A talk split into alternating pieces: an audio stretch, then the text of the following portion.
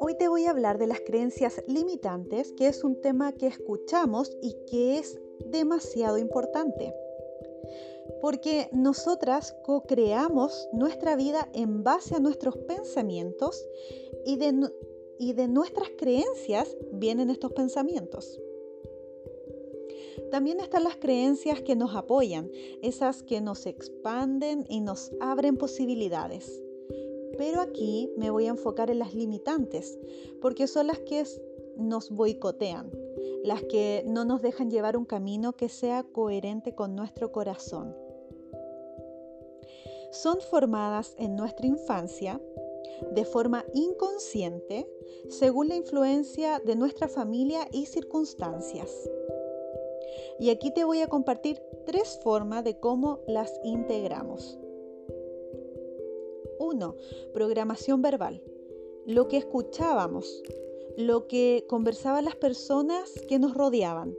Por ejemplo, es difícil ganar dinero. Hablar de dinero es mala educación. No se puede confiar en nadie. No tengo tiempo. El amor no existe, entre otras. 2.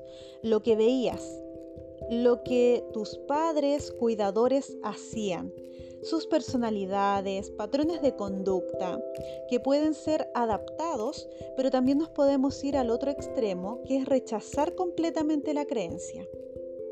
Ejemplo, mi mamá era sumisa y yo ahora soy sumisa con mis parejas.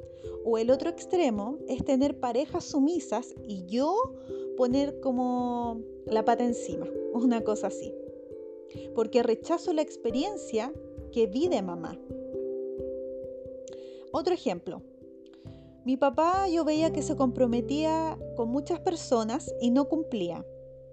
Entonces yo lo integré como normal y ahora yo no le cumplo a las personas o no me cumplo a mí. O el otro extremo es comprometerme tanto que me llevo toda la carga y no delego, porque no confío en que un otro lo haga. 3. Experiencias.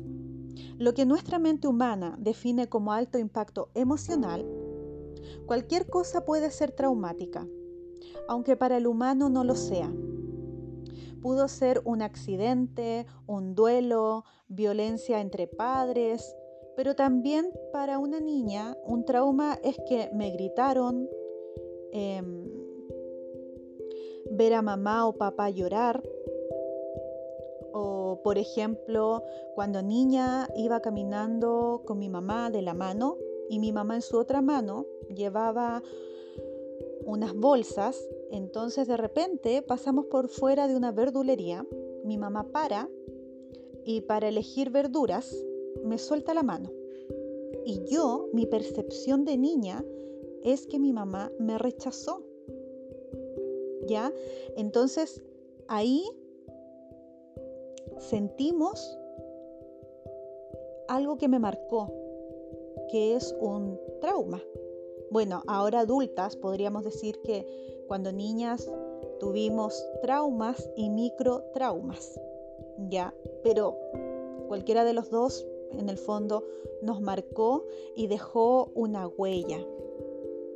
Y que de todo esto que te nombré, formamos nuestra estructura de personalidad del ego.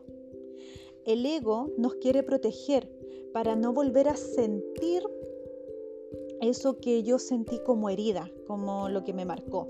Por ejemplo, en el caso que te hablaba de yo sentí rechazo porque mi mamá hizo esta acción, entonces ahora el ego me protege para no volver a sentir eso.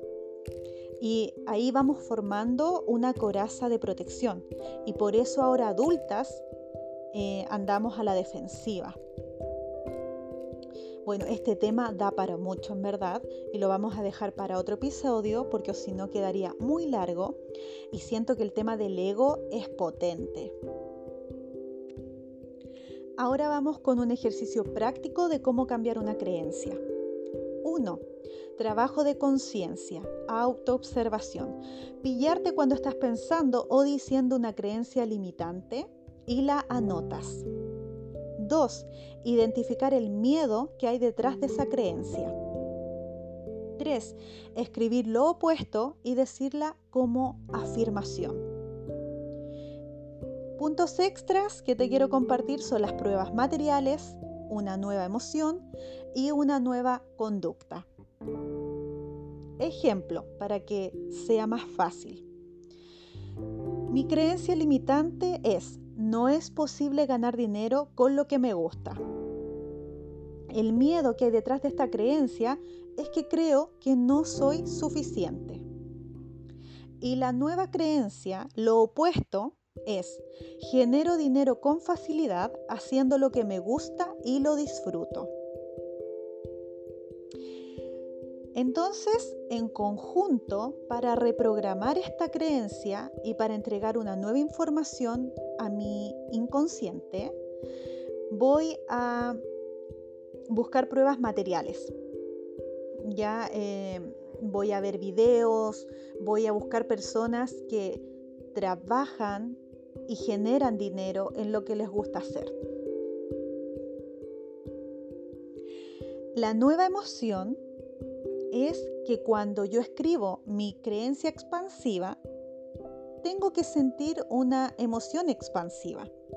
Cuando yo digo genero dinero con facilidad haciendo lo que me gusta y lo disfruto, cuando yo digo disfruto, me conecta con el placer, me conecta con la satisfacción, con la alegría. Y por último, la nueva conducta son acciones que apoyen esta nueva creencia. En este caso, eh, voy a buscar documentales, voy a leer y voy a seguir a personas que me inspiren. Con este ejercicio práctico termino el episodio de hoy que te invito a que lo hagas, porque para generar cambios hay que poner acción con compromiso. Eso, que tengas una linda semana.